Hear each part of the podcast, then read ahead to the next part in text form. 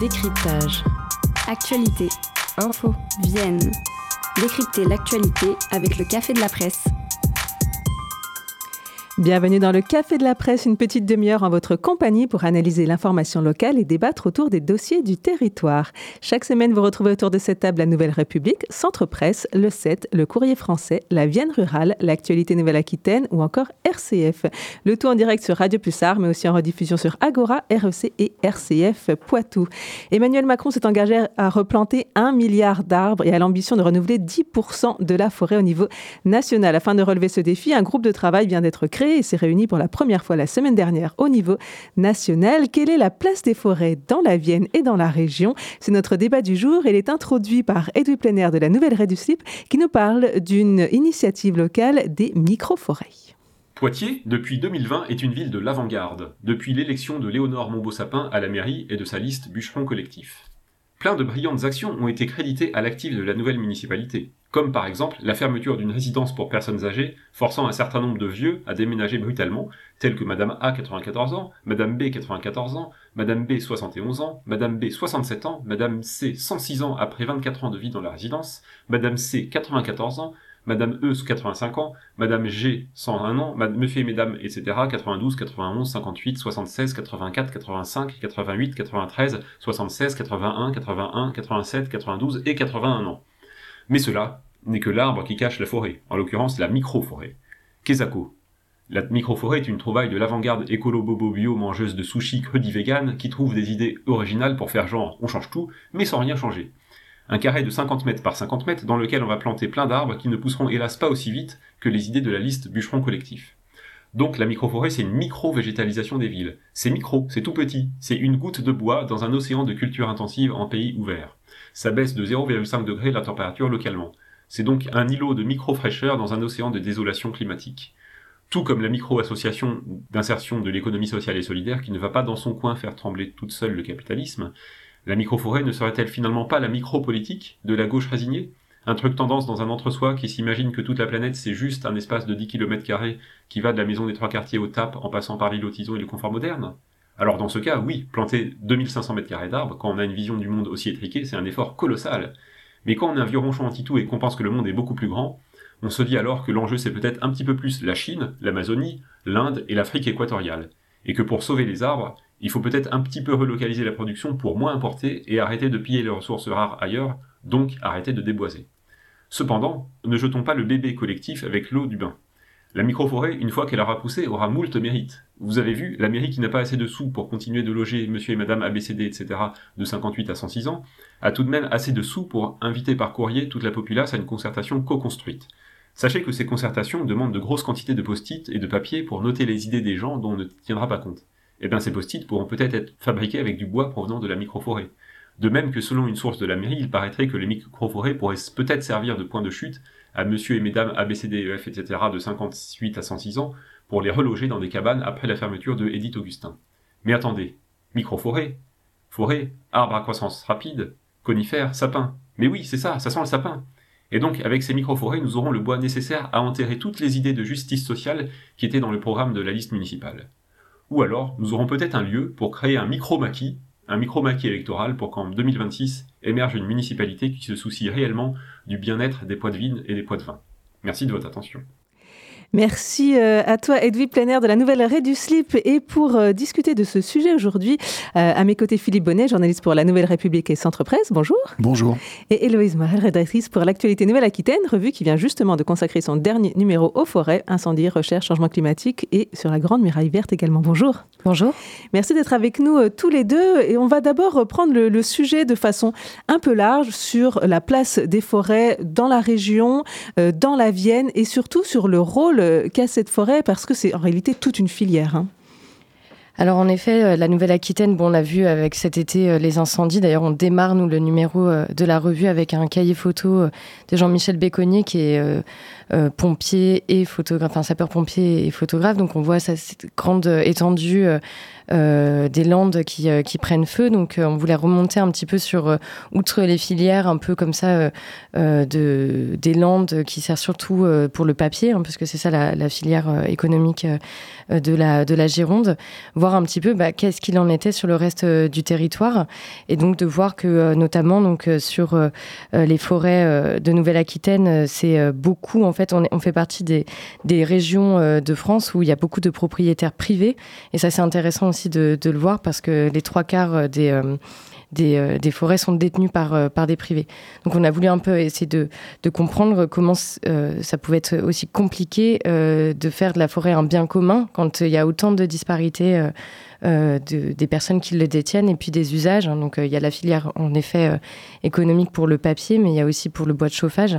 Ça, ça fait partie aussi des choses. de plus en plus de gens ont des poêles à bois ou, ou des chaudières granulées. Donc comment est-ce qu'on va pouvoir répondre à un besoin qui est croissant? Sur, euh, sur notre territoire. Aujourd'hui, la forêt euh, sert principalement au bois et, et, au chauffage. Dans la Nouvelle-Aquitaine ou dans la Vienne, ce sont les, les principales activités de la forêt En tout cas, c'est sur le papier, ça c'est certain, c'est un des premiers, un des premiers leviers économiques. Et puis il y a tout, tout l'aspect loisir aussi également bah, y a beaucoup, beaucoup de forêts sont privées, donc beaucoup de forêts sont consacrées à la chasse. Hein. Euh, la chasse, c'est pas, c'est pas forcément un bien commun parce que quand il y a, quand y a les chasseurs, on peut pas se promener dans, les bois. Même les forêts domaniales sont, aussi concernées par les, activités de la chasse, la chasse à court notamment. Hein, c'est assez, c'est parfois compliqué d'aller se promener en forêt de Moulière le, dimanche quand, il y a les chasses à court. Euh, après, sur, le, sur la partie loisir, il, il reste encore quand même des, euh, des forêts ou des bois où on peut aller se promener qui sont euh, ouverts au public. Il y a par exemple le, bois de Saint-Pierre à Asmar, à côté de Poitiers, qui appartient à la ville de Poitiers. Ça a été vendu à la ville de Poitiers dans les, dans les années 50. La, plus grosse partie de, de, ce bois est, est gérée par l'Office national des forêts, hein, pas par la ville de Poitiers ville de Poitiers qui, essaye euh, de, se réapproprier ce bois et de, justement relancer un peu les activités, de, faire en sorte que les poids de vin se l'approprient également. Eh ben oui, oui, c'est la, forêt publique la plus proche de Poitiers en fait. Et, euh, et puis elle a une histoire d'accueil, de, centres de vacances, de centres de loisirs, il y a une piscine. Et donc la, ville ouais, gros, va faire un gros, gros effort de, de réhabilitation des locaux et des activités. Ouais pour que les poids de vin, les citadins puissent profiter de la forêt. Si on, revient à l'économie, c'est vrai que c'est un secteur euh, qui se porte bien. Euh, vous vouliez donner un exemple, peut-être Philippe Bonnet, des pépiniéristes. Là, il n'y a, pas de crise. Ah en fait, c'est peut-être un, sujet qu'on abordera tout à l'heure sur le fait que les municipalités, les collectivités aujourd'hui, comme le président Macron et son milliard d'arbres, tout le monde veut planter des arbres. Et donc, pour trouver des arbres, il faut euh, commander des arbres chez un pépiniériste. Et en ce moment, moi, c'est un technicien de, Grand Poitiers qui m'a raconté ça il y, a, il y, a, quelques jours. Il m'a dit, mais les pépiniéristes croulent sous les commandes ils n'arrivent plus, à, ils arrivent plus à fournir. Donc pépiniériste en ce moment, c'est un, secteur économique d'avenir. Si vous cherchez votre orientation, c'est vrai que euh, pareil, euh, l'exemple du bois de chauffage, c'est impressionnant. Euh, on l'a dit que ce soit par rapport au changement climatique, par rapport à la hausse de l'énergie, tout le monde se tourne vers, vers le bois sous toutes ses formes. Bah oui, oui, euh, tout à fait. Alors après, je pense qu'il ne faut pas euh, perdre de vue euh, peut-être une dimension politique des forêts aussi. Hein. c'est ce qu'on a essayé de, voir aussi dans le, dans le numéro. Donc comment c'est géré de manière économique, mais comment ça rentre en conflit peut-être avec d'autres gestions forestières qui sont plutôt dans des politiques de préservation et qui considèrent la, forêt comme un, un, bien commun. Donc on a un certain nombre d'articles d'Alain Perçu, qui est un, un, forestier, qui, qui explique justement que le problème en fait de la forêt industrielle, euh, c'est euh, la monoculture. On a vu avec euh, les landes que quand il y a une seule variété de d'arbres, ça voilà, ça, ça brûle comme des, allumettes. Voilà, c'est donc donc l'important c'est de diversifier justement les, les espèces et d'essayer d'avoir des endroits qui sont préservés qu'on ne touche pas. Alors ça ça entre évidemment en contradiction avec le devenir économique, enfin en tout cas les visées économiques. Donc c'est comment est-ce qu'on peut articuler ces deux ces deux façons de voir de voir les forêt. Et comment aussi on peut préserver, parce qu'il y a évidemment il y a la chasse, mais il y a beaucoup, les, gens en effet ont un attachement euh, très fort à se promener en forêt. On, a vu qu'il y a quand même un certain nombre d'articles sur le fait qu'il y a des bienfaits. Euh, parce qu'il y a des euh, voilà il y a des effets sur notre corps en fait hein. c'est aussi il y a aussi de la chimie hein, là-dedans donc donc donc voilà de, dire que peut-être qu'il faut préserver et multiplier aussi les essences que l'on peut planter Oui, alors multiplier les essences, on va le voir, effectivement, c'est important, on va y revenir, et puis comment les collectivités s'emparent du sujet et, plantent elles-mêmes. Je vous propose juste bah, de faire un petit, une petite escale à Dissé, puisque c'est l'ouverture du festival Jazz à Dissé ce samedi avec un concert Vincent Perrani dans l'église de. On découvre tout de suite son univers.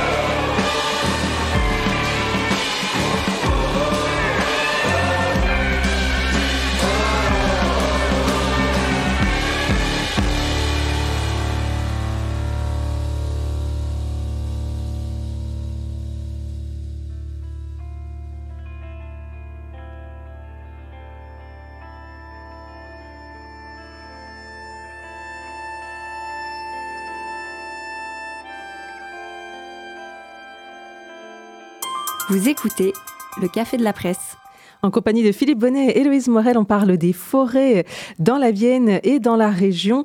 Alors, euh, il y a des initiatives qui se mettent en place pour essayer de préserver les forêts, des, initiatives plutôt euh, de l'ordre des privés, puisque, en fait, vous le disiez, Héloïse Morel, la, euh, la forêt est principalement privée trois quarts en France et même 90% dans notre région.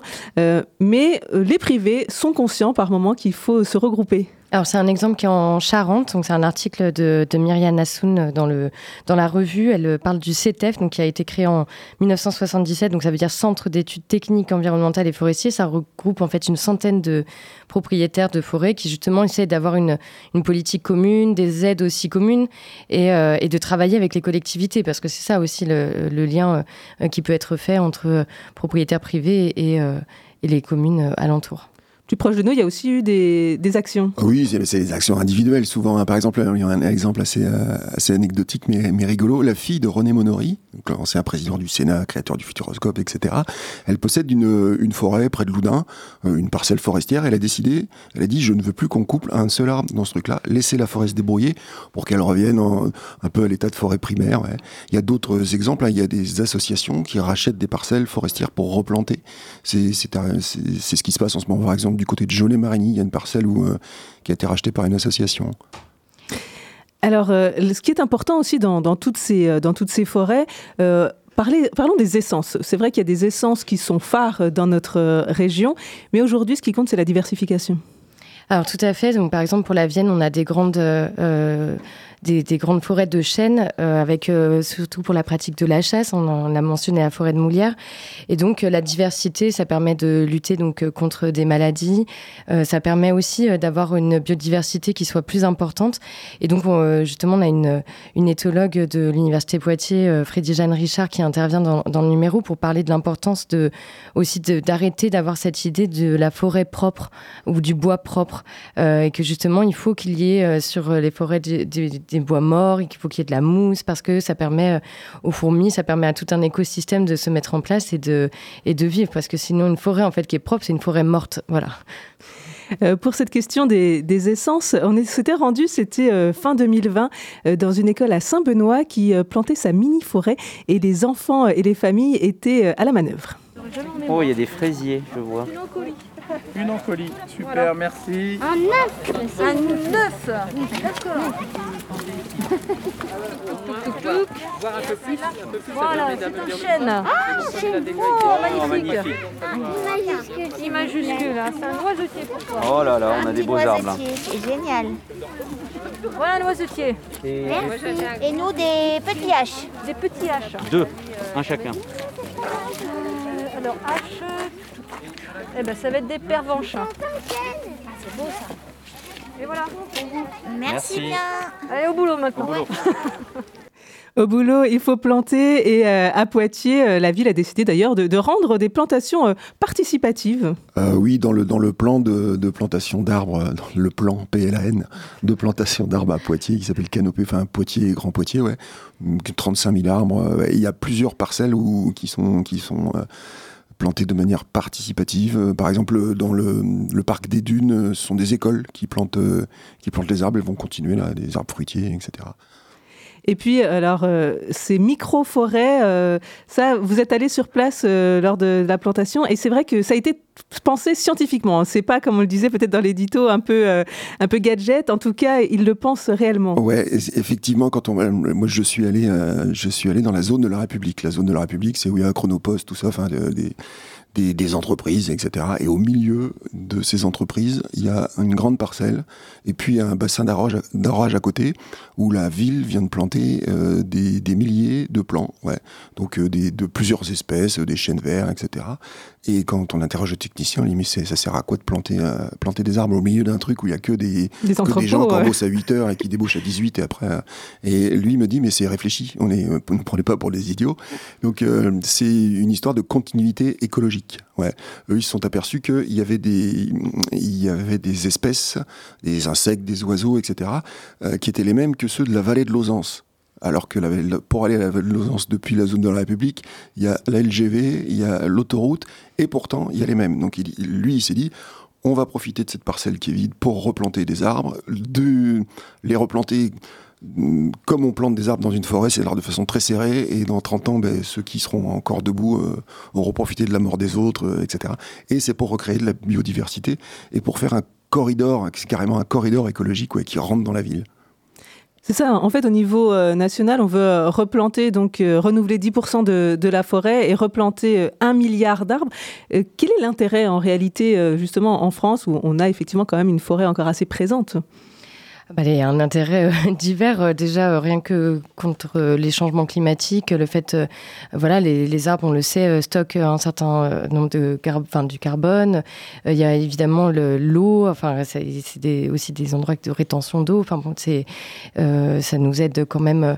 Il y a plein d'activités. Alors, il y a eu un chiffre, parce que évidemment, c'est toujours un petit peu, un petit peu parlant de donner une valeur, alors monétaire, parce que c'est tout de suite, on a une représentation donc Alain Persuis euh, euh, dit euh, qu'un hectare, un hectare de forêt européenne feuillue, pour l'ensemble des services qu'elle nous rend, hein, c'est-à-dire à la fois, je parlais du carbone, de, la diversité des espèces, de nos activités à, l'intérieur, c'est 970 euros par an par hectare.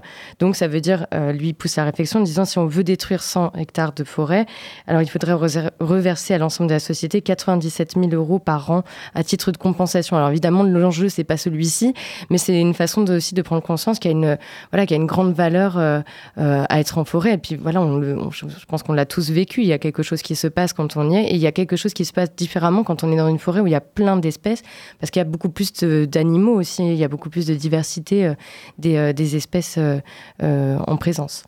Et dans la ville, ils pensent la plantation des arbres. Là aussi, c'est pas aléatoire. Hein. Non, ça, alors c'est, il, y, a des choses qui se font à court terme, comme, euh, comme les, les micro-forêts, là, mais il y a aussi des choses à long terme. Le Grand Poitiers a, confié une étude à des étudiants de, géo de, de l'université de Poitiers pour euh, étudier les, les, vents dominants, de quelle, de quelle façon les vents rentrent dans, dans la ville ou dans, ou dans les villes d'ailleurs. Et euh, par exemple, si c'est du vent chaud qui rentre, par, par un sens, c'est plutôt intelligent d'y planter des arbres parce que le vent, le vent va rafraîchir. En revanche, si c'est du vent frais, il vaut mieux couper les arbres. Il faut, il faut laisser le vent frais rentrer dans les villes. Et c'est un peu comme ça qu'ils qui réfléchissent aussi.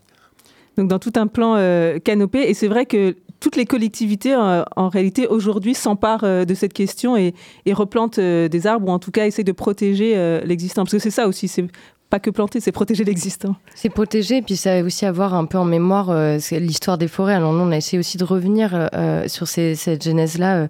avec cette approche historique, c'est-à-dire qu'on a quand même un imaginaire aussi et une littérature qui est liée aux forêts et, donc de préserver tout ça.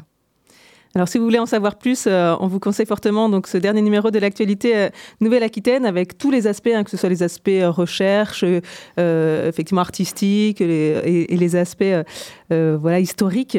tout ça, c'est donc dans Forêt l'actualité Nouvelle-Aquitaine. Et il me reste à vous demander quels sont les autres sujets qui ont retenu votre attention dans l'actualité locale cette semaine. Et Philippe Bonnet, avec vous pour euh, la Nouvelle République et Centre Presse, on revient sur euh, eh ben, la tourmente au Centre communal d'action sociale. Euh, ben, oui, oui, c'est la, c'est, la tourmente, c'est le plus gros coup dur politique de, de, la nouvelle majorité de Poitiers. Hein. donc le CCAS a des soucis financiers, enfin des soucis financiers, ouais, cumule, des, cumule des déficits, mais depuis, depuis toujours. Ouais. Là, ça s'accélère parce que les, les, les montants, les dotations ne suivent pas le, le, le coût. Ouais. Et la ville, pour compenser ça, euh, a décidé de fermer deux structures, euh, les, le service des crèches familiales et puis une résidence autonomie. C'est pas forcément des structures qui coûtent le plus cher. Ouais. En revanche, c'est les structures qui sont le moins demandées, dit la ville. Ouais. Sauf que les, les familles euh, concernées par ces fermetures montent au créneau et surtout les agents les agents territoriaux qui disent mais si vous commencez à fermer ce service public aujourd'hui, vous allez peut-être en fermer l'année prochaine et peut-être en fermer encore. Et c'est ça qui a, ils ont motivé, motivé une grève, euh, une grève et une manifestation jeudi et il y aura une nouvelle manifestation lundi pour le lundi prochain, le, 27 pour une pour le conseil municipal. Ouais, c'est un dossier qui va feuilletonner mais qui, qui est assez assez raide. Et euh, on a eu des réactions, que ce soit du département, euh, des députés, euh, de l'opposition municipale. Ça, tire dans tous les sens. Ouais, ça tire dans tous les sens. Après, il faut regarder la réalité des chiffres. Hein. Le, budget du CCAS, c'est 30, 30 millions. et c'est un budget qui est incontournable, en fait, parce que c'est le budget d'aide sociale. Ouais avec toutes les hausses des coûts euh, que l'on connaît. Et euh, on boucle un peu la boucle avec vous, Élise Morel, euh, sur un mode de déplacement un peu commun pour les seniors. Oui, puis ça va permettre d'être aussi sur des initiatives positives par rapport à ce que vient de présenter Philippe. Donc, c'est les ateliers cordage qui luttent contre l'isolement des personnes âgées. Donc, c'est à la Gibauderie. Ils ont acquis en fait un vélo cargo et ils ça permet comme ça de déplacer des personnes à mobilité réduite, des personnes âgées dans le quartier, de justement de pallier contre l'isolement social qu'elles peuvent avoir. Et c'est, je trouve, un mode de mobilité déjà bon, bah, écologique évidemment, mais en plus qui forcément va attirer le regard. Je pense que les, gens vont forcément aller voir les personnes qui sont, là et, et, recréer un peu du lien social. Parce que le problème, en fait, aussi, d'avoir sélectionné comme ça les, les différentes, les différentes aides, centres et résidences sociales, c'est d'avoir cloisonner un peu les personnes dans des lieux. Et donc ça, ça recrée un lien euh, qui, me semble-t-il, est nécessaire. Merci beaucoup à tous les deux et merci à vous, euh, auditeurs et auditrices. On se retrouve bien sûr euh, la semaine prochaine pour un nouveau numéro du Café de la Presse. Excellent week-end à toutes et tous.